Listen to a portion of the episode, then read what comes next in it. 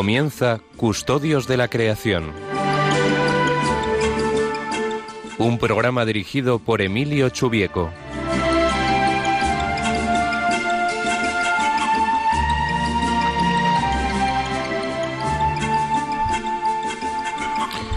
Buenas tardes, queridos oyentes. Iniciamos un nuevo programa de Custodios de la Creación.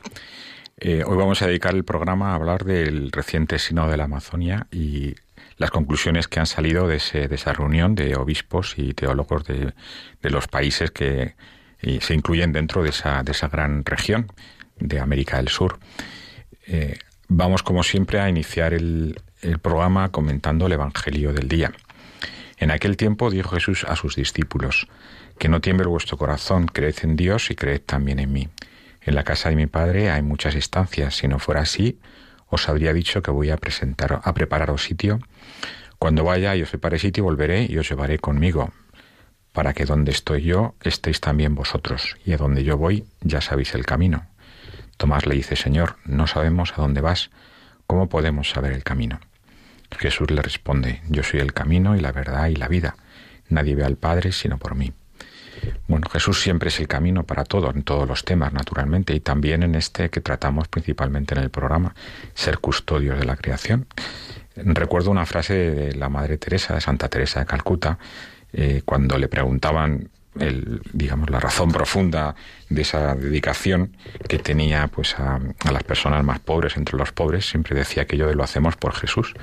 Bueno, también nosotros lo hacemos por Jesús, cuidar la creación tiene muchas razones, muchas formas de hacerlo, muchas motivaciones, pero para un cristiano obviamente pues también es cuidar la obra que, que el Señor, que Jesús, que Dios Padre eh, nos ha regalado. Y en ese sentido pues también Jesús es camino para, para este camino de custodia de la creación.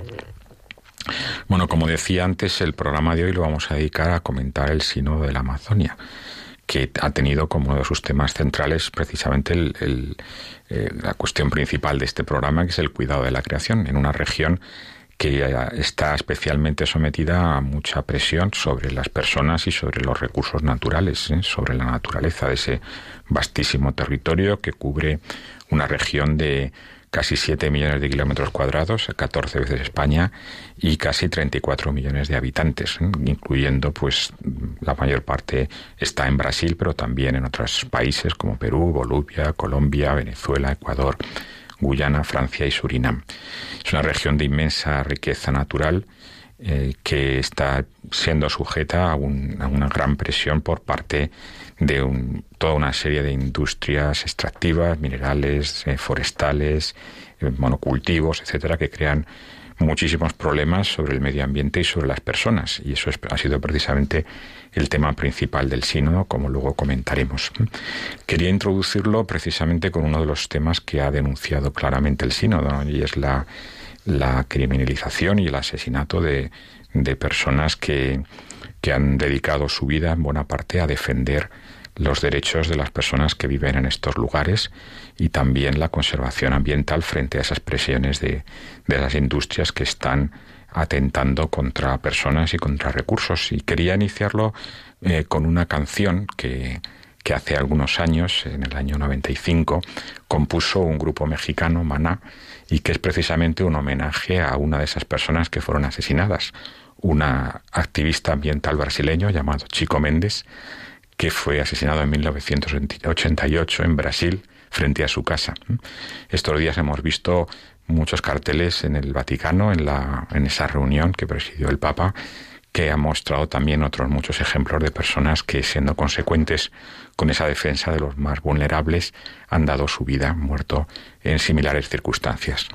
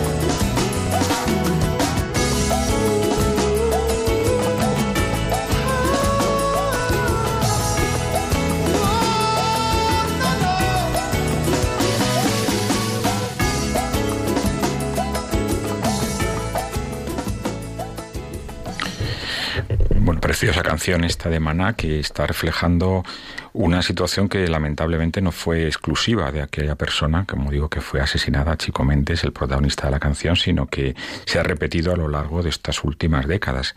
Se calcula que solo en la última han muerto 300 personas. Eh, buena parte de, esas, de esos crímenes han quedado impunes en una zona que es muy difícil que se aplique plenamente el, derecho. Em, como digo, el Sínodo de los Obispos dedicado a la Amazonia pues, ha tenido eh, dos principales líneas de actuación, una pastoral referida a la atención de las personas que viven en este inmenso territorio, que es muy complicada por, por las circunstancias naturales del mismo, y por otro una dimensión más ambiental, más relacionada con, con una región que tiene un, una gran fragilidad ecológica y social. Como es lógico, en este programa vamos a ocuparnos principalmente de esta segunda dimensión, de ese marco ecológico que ha permitido en buena parte pues eh, promocionar y profundizar en algunas de las de las ideas que habían salido en la encíclica del Papa Laudato Si. Y para esta cuestión hemos invitado a una persona que ha dedicado buena parte de su actividad profesional a esta cuestión, a la unión entre ecología y, y cristianismo. Eh, Jaime Tatay eh, es eh, profesor de, la Universidad Pontificia de Comillas, es ingeniero de montes y doctor en teología mm, por el Boston College. estudió en dos, dos, orientaciones que se complementan muy bien para lo que queremos hablar hoy con él. Ahora es docente en la Facultad de Teología de la Universidad Pontificia de Comillas enseñando tanto en, en ICADE como en ICAI, las dos principales ramas. Eh, no sé si estás por aquí ya, Jaime, ¿estás ahí? Sí, hola, muy buenas tardes. Ah, buenas tardes, Jaime. Muchas gracias por estar con nosotros. Bueno, como decíamos a los oyentes, el tema central de hoy es hablar de, de las principales conclusiones del Sino de la Amazonía que terminó el pasado domingo. Eh, es un sino dedicado pues, a una región de una enorme eh, riqueza tanto mm, natural como cultural eh, y, donde bueno pues hay muchos retos y muchas oportunidades que se presentan en la Iglesia en las próximas décadas. Em, tú has trabajado, has hecho tu tesis doctoral sobre la Laudato Si y como engarza la doctrina social de la Iglesia. Em, ¿Nos puedes hacer una pequeña introducción al papel que tiene la ecología en el desarrollo teológico de las últimas décadas de la doctrina social de la Iglesia? Eh, sí, bueno, muchas gracias Emilio primero por la invitación. Eh, efectivamente, como dices, la, la encíclica Laudato Si, aunque ahora nos parece que ha venido de repente, ¿no? El año 2015 tiene una larga historia. De hecho, no hay más que mirar las notas a pie de página de la encíclica, ¿no? Y a quién se cita para darse cuenta que es un tema que es un tema antiguo, ¿no? En la Iglesia y sucede algo parecido a lo que ha sucedido con las con las demás iglesias cristianas. Es decir, que hasta los años 60, 70 era una cuestión bastante marginal, bastante secundaria, la reflexión teológica, pero a partir de esa época es cuando se empieza a tomar en serio. Y también sucede lo mismo en la Iglesia, ¿no? En la Iglesia católica es en torno a esos años cuando empiezan a aparecer las primeras referencias, en, tanto entre los teólogos como entre los pontífices y en el magisterio, y es aproximadamente en torno a Juan Pablo II, ¿no? Diría yo. Está el famoso discurso suyo del año 90, ¿no? Dedicado exclusivamente, ¿no? A esta cuestión, ¿no?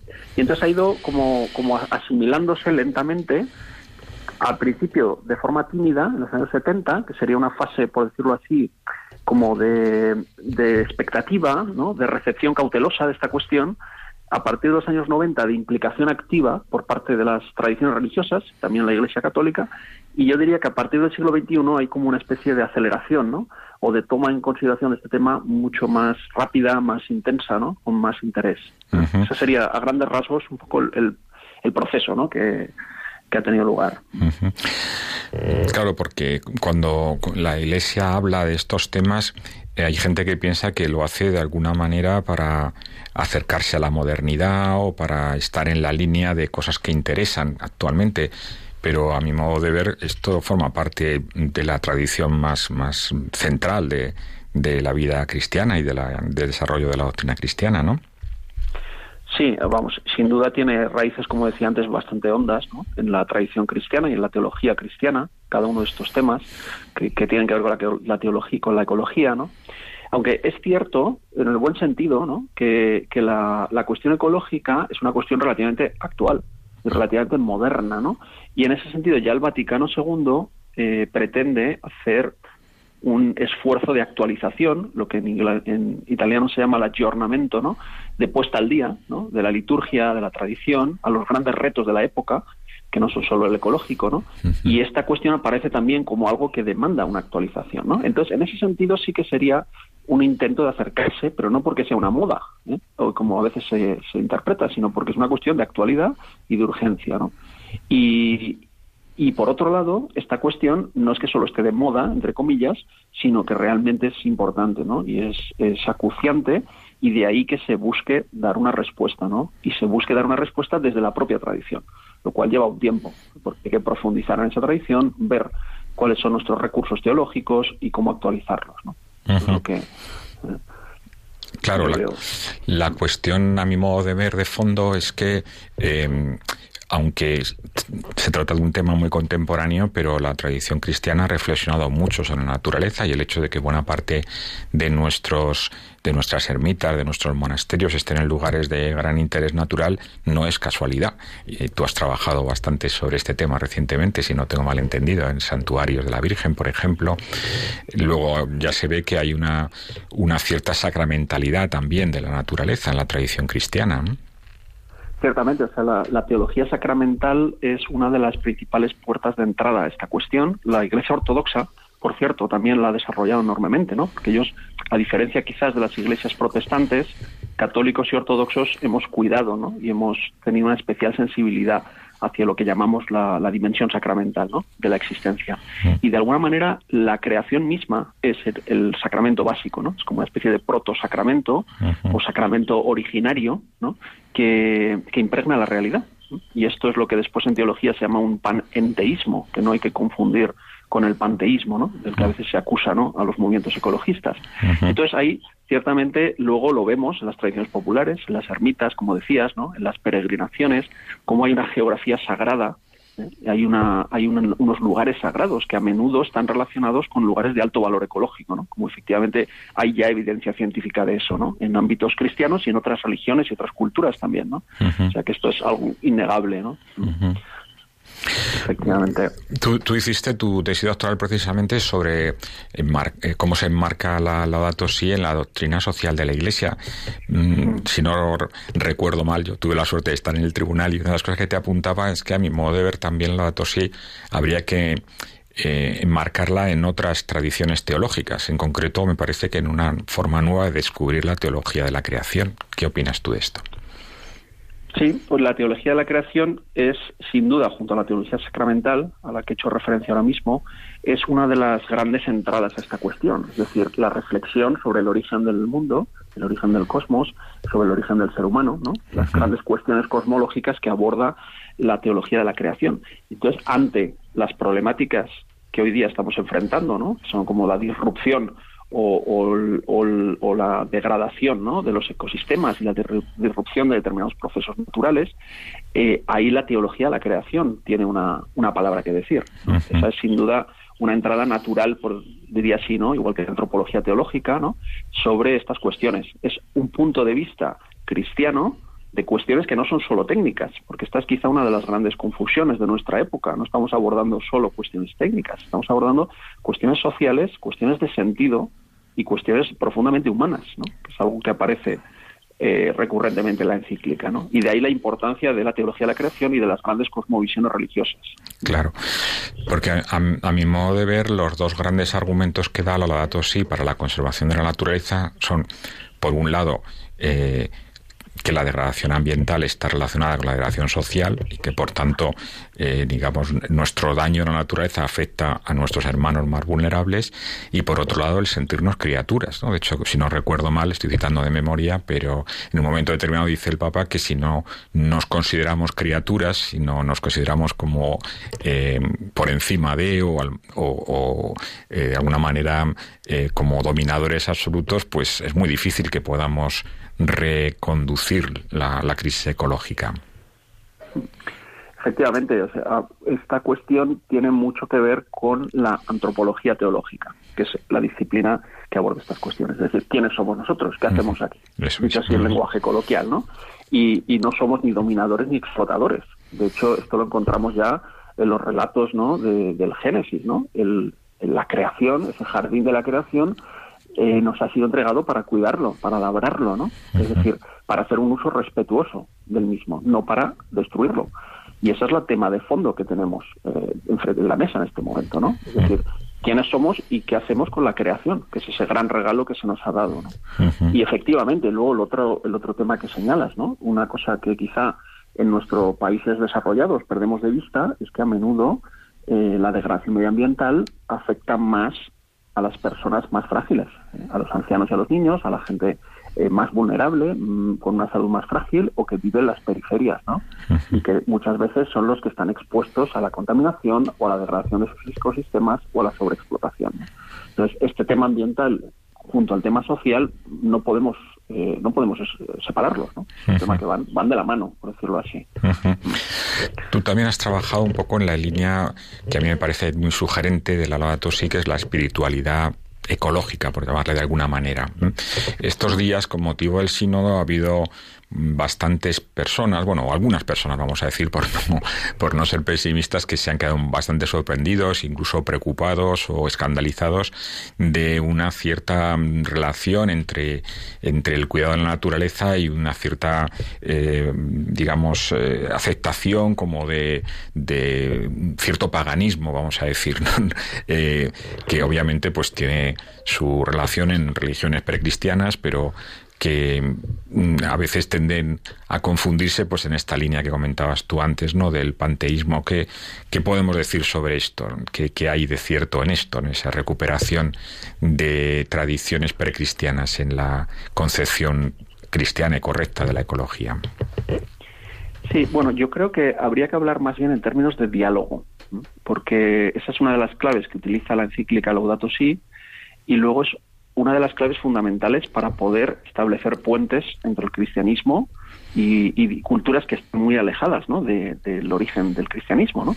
Y esto ahora nos parece un poco nuevo, ¿no? como diciendo, uy, estos pueblos indígenas de la Amazonía, qué modo tienen más extraño ¿no? de expresarse y de, y de canalizar, por decirlo así, ¿no? sus tradiciones y sus ritos. Pero pensemos que el propio cristianismo se encontró ya desde muy pronto con culturas paganas. ¿eh? Sin ir más lejos, todo el mundo grecolatino, que era muy diferente del mundo semita, del que proviene Jesús ¿no? y la tradición judía. Y esas aguas, digamos, semitas se, se vierten en moldes culturales grecolatinos. Y hay ya un enorme esfuerzo de inculturación que nos llevó siglos. Nos llevó siglos. De hecho, los, el credo que tenemos, ¿no? el credo niceno-constantinopolitano, es una formulación relativamente tardía, que tardó varios siglos en afinarse ¿no? y ajustarse precisamente por eso, por ese esfuerzo de diálogo con las categorías culturales griegas.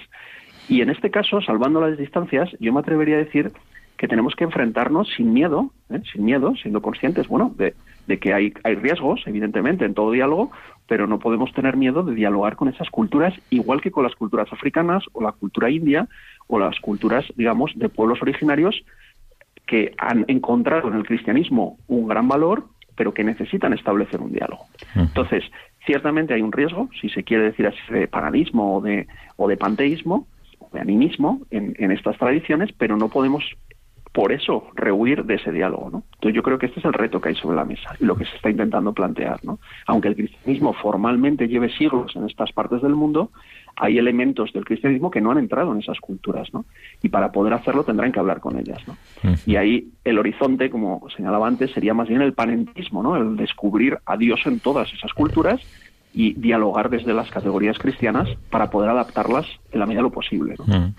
Es una de las ideas que sale bastante en la declaración final del, del sínodo, aunque obviamente pues luego el Papa tendrá que, eh, que ver ese material y en última instancia pues, pues producir un documento que, forme parte del magisterio, pero se habla mucho de la, inculturiza, la inculturización del Evangelio, de alguna manera también aprovechar pues la sabiduría de estas, de estas culturas que tienen una larguísima relación con la naturaleza y también creo que de ellas pues se puede, bueno, todas se puede aprender lógicamente muchas cosas, ¿no?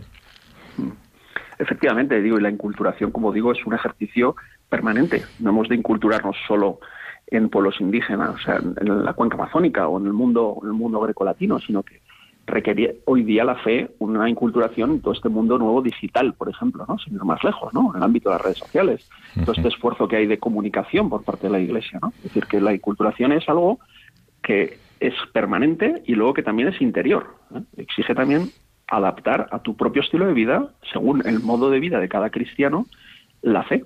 Y esto es algo que forma parte de nuestra propia identidad. Y lo que ha hecho el catolicismo también, una religión universal ¿no? y abierta a distintos pueblos, a distintas culturas y lenguas. No, no somos una religión nacional. claro. Entonces yo creo que ahí estamos eh, bueno dando pasos. ¿eh? en la encíclica, digo, perdón, en el informe, en este documento final también se, se, vuelve a insistir en un concepto de la encíclica que se repite bastante, que es la conversión, ¿no? la conversión ecológica y el alcance de esa conversión. Eh, ¿Qué elementos te parece a ti que, en los que tenemos que insistir más para que esa conversión pueda llegar a, a efecto real en nuestros estilos de vida? Sí, hombre, la palabra conversión, además, esto es interesante porque la están utilizando no solo eh, personas de iglesia, sino que incluso hay intelectuales, ¿no? Eh, filósofos, pensadores que están hablando también de la necesidad de una conversión ecológica en el sentido de una transformación profunda, ¿eh? de un cambio uh -huh. de actitudes, de un cambio de paradigmas, como se dice también, y esto implica no solo las ideas, es decir, pensar que este tema es importante, que eso es importante ya de entrada, ¿no? Uh -huh. Pero también que afecte a nuestros hábitos cotidianos, ¿no? A nuestra manera de comportarnos, al ocio, al modo de comprar, al modo de viajar, y luego que incluso en el caso del ámbito cristiano esta cuestión esté presente, ¿no? Esté presente en nuestra predicación, esté presente en las catequesis, esté presente en la predicación, esté presente, por decirlo así, impregnando el conjunto de nuestra vida, porque de eso se trata, la, ¿no? La conversión remite a todos los ámbitos de la vida, no solo a un, a un apartado de nuestra vida, ¿no? Uh -huh. y, y, afectaría, en mi opinión, eh, a todo esto que he ido señalando, ¿no? A la espiritualidad, al día a día, al, al, modo de gestionar nuestros recursos, nuestros modos de comportarnos, también a las ideas, ¿no? a la formación permanente, es decir, que afecta a, múltiples ámbitos. Uh -huh. eh, aterrizando un poco en, nuestro país, obviamente la mayor parte de nuestros oyentes son españoles, ¿cómo te parece que podemos impulsar más la aplicación de la Laudato Si en España? ¿Cómo podemos eh, empujar más de alguna manera ese, ese concepto clave de conversión ecológica en el día a día? Bueno, yo creo que una primera tarea que se está haciendo poco a poco es conocer, en primer lugar, informarse y conocer tanto lo que la Iglesia ha venido diciendo sobre esto, que no es solo Laudato Si, pero habría que empezar por ahí, uh -huh. es decir, conocer nuestra propia tradición, porque hay un gran desconocimiento al respecto, y luego conocer las grandes, eh, las principales fuentes de información y que sean informaciones fiables y contrastadas, es decir, alfabetizarse, por decirlo así, ¿no? No hace falta hacer un doctorado, pero se puede acudir a fuentes de información fiables que nos ilustren y nos informen sobre qué está pasando en la casa común como decimos ahora, ¿no? Uh -huh. y, y, por tanto no acudir a redes sociales o a los bulos o a las noticias a veces superficiales y poco fundamentadas que circulan, sino a fuentes sólidas, ¿no? Entonces, esa, esa tarea, digamos, de formación yo creo que es fundamental. Es casi la primera que habría que hacer, que usar, y luego que eso per permita luego dar un paso más, ¿no? Y poder compartirlo en nuestras comunidades, poder vivirlo a nivel personal, poder ir e introduciéndolo en nuestra propia vida y nuestra espiritualidad, como he dicho antes. ¿no? Pero yo creo que esa primera tarea de alfabetización básica y de formación y de conocimiento de la propia tradición católica, yo creo que es fundamental. Eh, ¿qué, otras barreras te parece a ti que necesitamos de alguna manera saltarnos para, para entender mejor todo este proceso y evitar pues prejuicios que a veces nos frenen o, o mezclen aspectos o temas que realmente no, no hay por qué mezclar? Sí, bueno, yo creo que aquí una de las dificultades es la sobreinformación, que es un aspecto de nuestra época que juega en contra, ¿no? Es decir, el inmediatismo, queremos, eh, queremos noticias rápidas y sencillas para poder asimilarlas corriendo, y esto sabemos que es eh, que, nos, que no ayuda, no ayuda en muchos ámbitos y en este tampoco. Es decir, estas cuestiones son complejas porque afectan a, temas, digamos, científicos complejos y también a cuestiones económicas y sociales que exigen atención, pararse y reflexionar. Y por tanto, lo que, la inmediatez, la aceleración y la sobreinformación a mí me parece que es una de las barreras principales que encontramos. Y luego también podríamos señalar los, los prejuicios ideológicos, por decirlo así, ¿no? Como sucede también en ámbitos eh, como el de la política, ¿no? Donde hay una incapacidad permanente para alcanzar acuerdos y para dialogar. Y yo creo que, por desgracia, eso también nos sucede a veces dentro de la propia Iglesia, ¿no? Es decir, que nos, nos separamos y nos bloqueamos en las conversaciones por prejuicios a veces superficiales e infundados, ¿no? Y eso evita e impide que nos sentemos, que profundicemos, que nos formemos y que, y que alcancemos acuerdos, ¿no? Entonces yo creo que ahí tenemos un reto, ¿no? Como sociedad en general y como iglesia eh, en concreto. Muy bien, muchas gracias Jaime. Eh, yo creo que hemos cubierto una amplia variedad de temas. Eh, después de, un, pequeño descanso volveremos a, revisar algunos de los temas que, ha tratado el, Sino de la Amazonía, pero bueno, creo que, hasta aquí no queremos entretenerte más.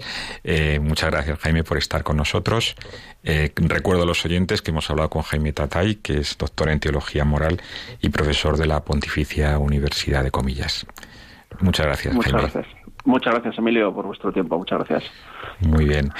Bueno, nosotros continuamos el programa y continuamos también con, con eh, la música del, grupo Maná que iniciaba el mismo, en este caso una canción que a mí me resulta especialmente entrañable. Es una canción de, que habla de un amor perseverante, de un amor fiel.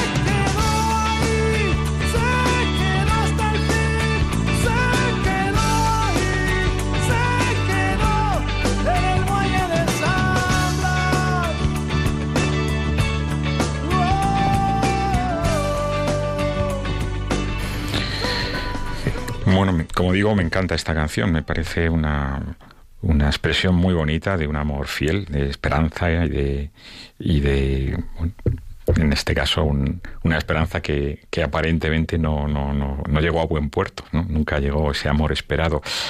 Y curiosamente es una, una canción basada en, un hecho real. Eh, este conjunto es originario de Guadalajara, de México. Eh, visitó la ciudad de Puerto Vallarta y, bueno, ahí descubrieron que efectivamente había una señora que, que había tenido esta experiencia vital. ¿no? A pocos días antes de casarse, pues el pescador con el que iba a casarse pues se embarcó y, nunca más volvió a puerto. Vamos a volver, no obstante, al tema principal del programa de hoy que, como digo, resume un poco la, las principales conclusiones del sínodo de, de, la Amazonía en espera de que el Papa, pues dentro de unos meses, cuando estime oportuno, pues pueda eh, enviarnos un documento que de alguna manera permita pues, pues hacer ese resumen integral de lo que se ha tratado allí estos días. Aprovecho también la, el momento para si, algún oyente quiere, quiere preguntarnos alguna cosa o intervenir en relación con, con este evento, pues les doy el teléfono directo de la antena 910059419. Repito, 910059419. El documento final, como decía, tiene 32 páginas, incluye 130 puntos más o menos en los que se tratan distintos, los distintos temas que se han discutido estos días principalmente orientados a tres dimensiones, lo que se denomina la conversión pastoral, la conversión ecológica y la conversión sinodal. De esos tres me voy a centrar en la conversión ecológica, aunque soy consciente de que en los medios de comunicación ha habido otras cuestiones que han sido mucho más polémicas y de hecho en ese documento final eh, que uno puede encontrar en la página web del Vaticano, eh, los puntos que tratan este, este, este tercer eh, apartado, la conversión sinodal, son precisamente los más controvertidos. Allí aparece, de hecho, las votaciones que ha tenido cada uno de los puntos y estos que se refieren, pues, principalmente a los temas más polémicos, pues, diáconos permanentes, la posibilidad de que haya mujeres que, que también tengan esta, este papel o la posibilidad de algunos sacerdotes casados, o sea, perdón, que algunos casados puedan, puedan permanecer en ese ministerio diaconal y eventualmente ser ordenados sacerdotes, pues como digo, son los más polémicos en los que no me voy a meter porque no tienen que ver con el tema principal de hoy. Pero bueno, en cualquier caso vamos a centrarnos en lo que realmente para nosotros ha sido más destacado, obviamente al ser la Amazonas una región de una inmensa riqueza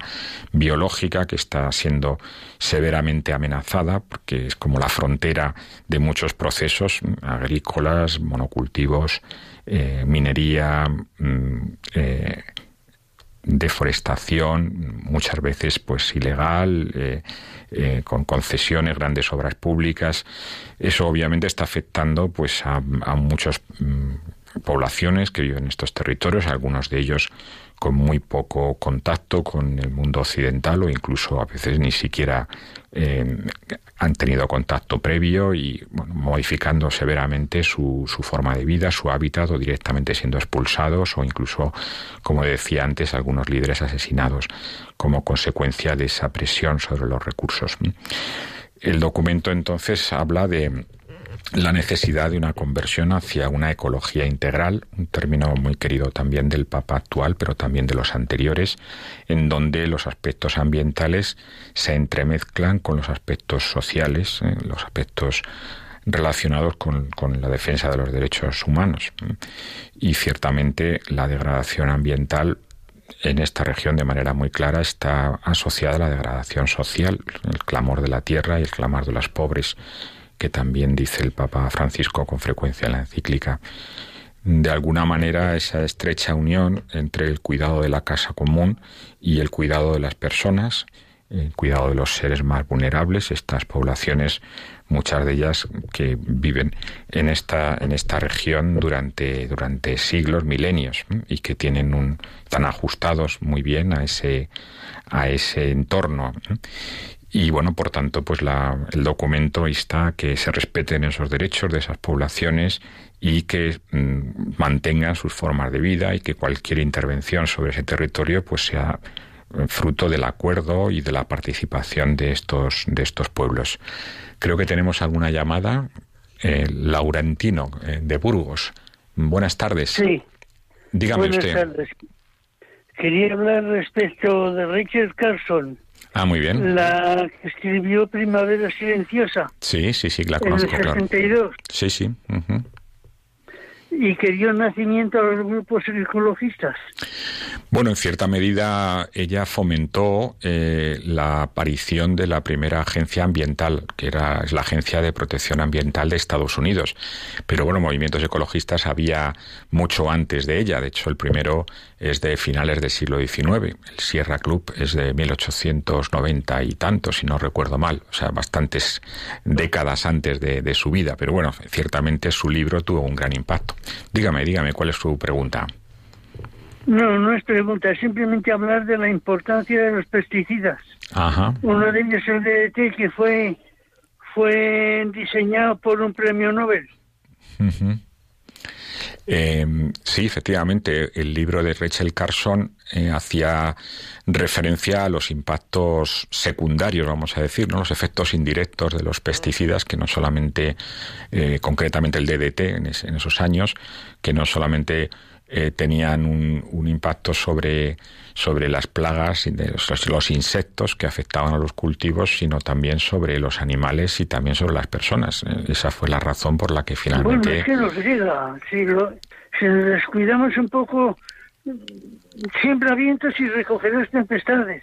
Sí, precisamente por eso al final acabó prohibiéndose el DDT, al darse cuenta las, eh, los investigadores que te- tenía efectos secundarios. Inicialmente se pensaba que no era así, pero después de años de uso, pues se descubrió que efectivamente había, había impactos negativos sobre la salud humana y también sobre los ecosistemas y precisamente por eso acabó prohibiéndose pocos años más tarde.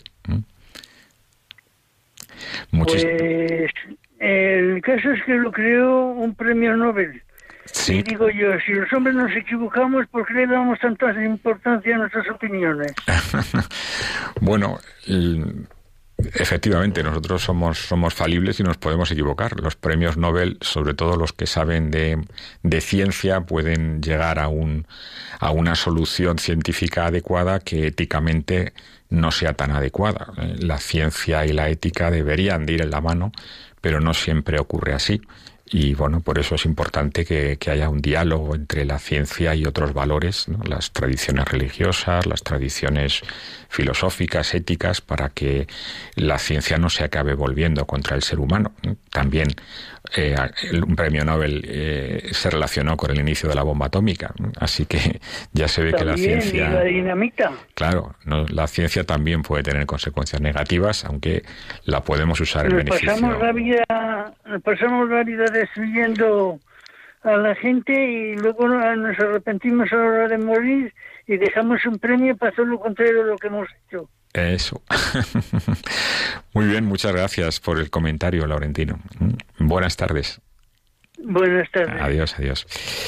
Muy bien, pues nada, seguimos hablando de, de- de estas conclusiones o este informe, esta valoración final del Sino de la Amazonía. Hablamos de la ecología integral, que es, un- como digo, un, un sello característico de, de la visión que, que propone el Papa Francisco en la Laudato Si, también de otros pontífices anteriores, y que nos lleva a valorar los- las cuestiones ambientales en sí mismo, pero también en la medida en que afectan a los seres humanos. ¿no? Los derechos humanos tienen que ir de la mano necesariamente del cuidado de la creación.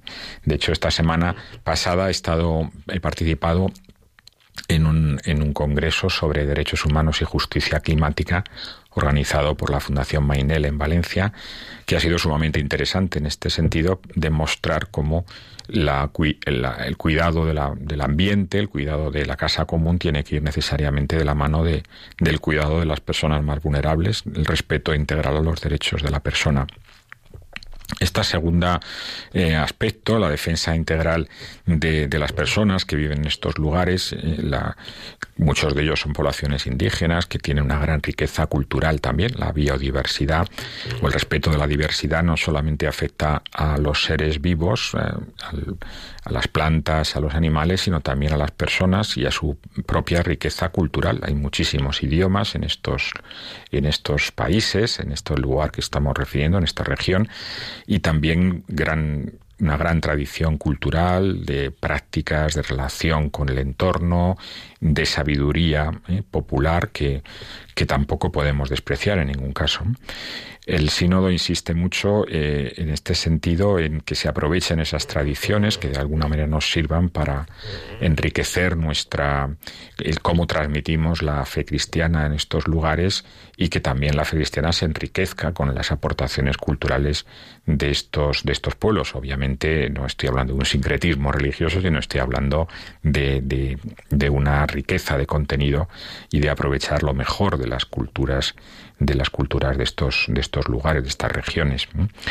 También propone eh, una defensa integral del ecosistema eh, que va, lleva de la mano de una transferencia de recursos, de tecnología, para que el desarrollo que, es necesario, el desarrollo económico y, técnico de, estos lugares, eh, que se haga sobre unos pilares que permitan mm, compatibilizarlo con la preservación de la naturaleza con una forma nueva de entender el desarrollo económico que también tenga en cuenta los valores tradicionales de estos pueblos, como por ejemplo pues el buen vivir, ¿eh? que es un, concepto cultural muy interesante de estos lugares.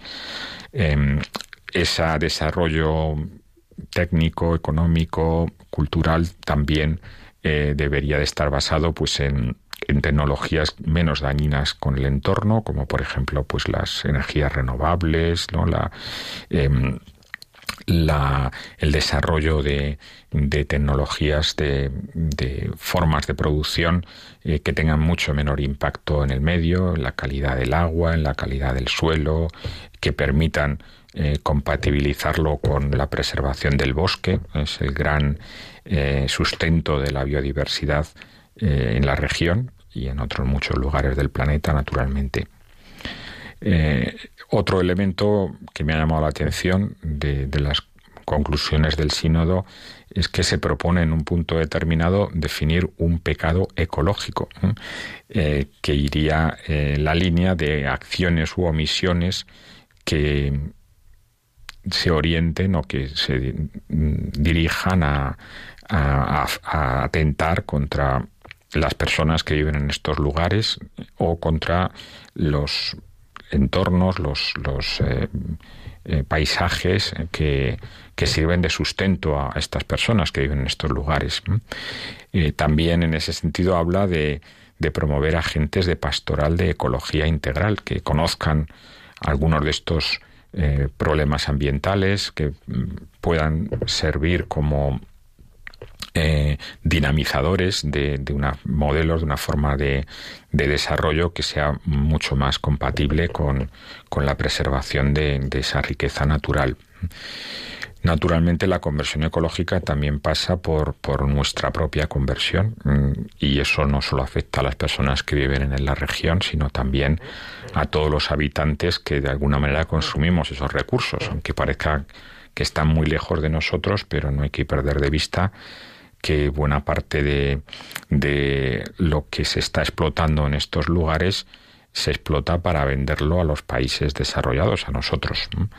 ya sea pues en, en, la expansión agrícola, buena parte de esa expansión tiene que ver con el cultivo de soja, que en última instancia alimenta al ganado, que en última instancia nos comemos nosotros, o la extracción minera, que también tiene que ver con, con bienes y servicios que consumimos nosotros. Luego, por tanto, nuestra propia conversión hacia un estilo de vida más sobrio, que evite el consumo superfluo, que reduzca pues el, consumo de ciertas materias primas y de ciertos alimentos que tienen un mayor impacto sobre el medio, pues también ayudará a la preservación natural de estas regiones.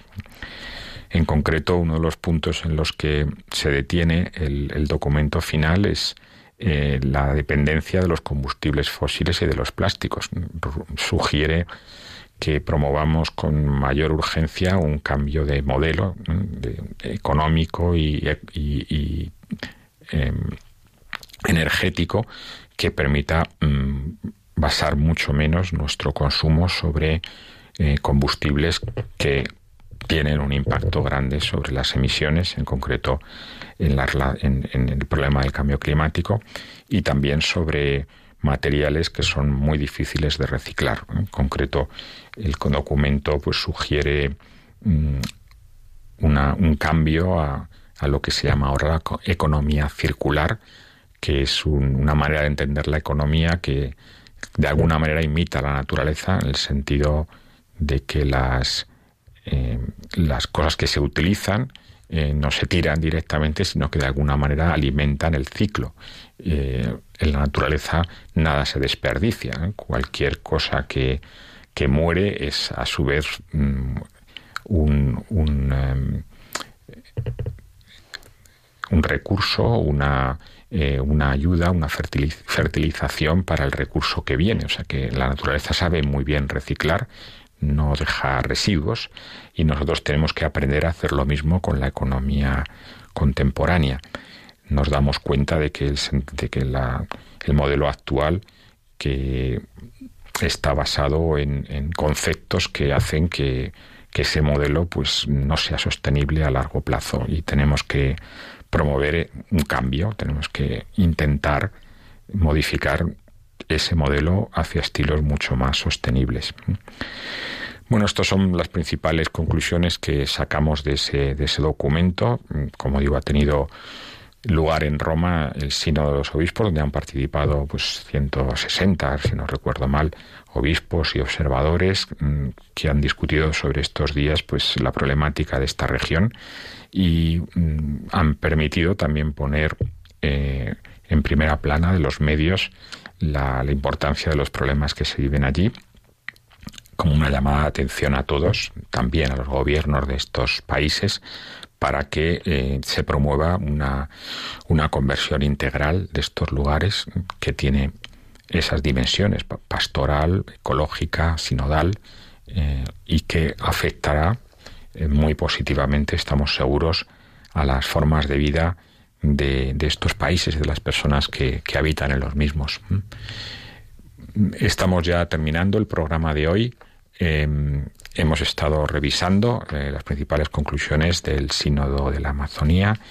Hemos podido conversar con un especialista en teología y medio ambiente, el profesor Jaime Tatay, de la Universidad Pontificia de Comillas, que nos ha mostrado su visión sobre la importancia de los temas ambientales en la tradición cristiana y la relación entre esos temas y nuestro estilo de vida, nuestra forma de vida, animándonos a, llevar pues una vida más, más sobria, más, más cercana a los valores que realmente importan, que no son los materiales, sino más bien los espirituales.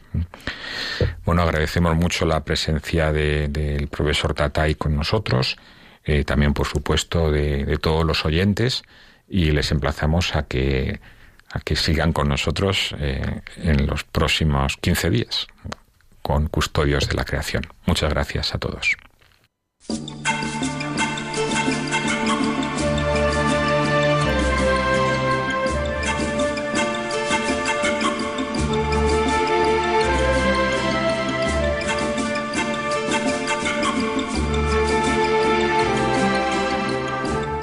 Acaban de escuchar el programa Custodios de la Creación, dirigido por Emilio Chubieco.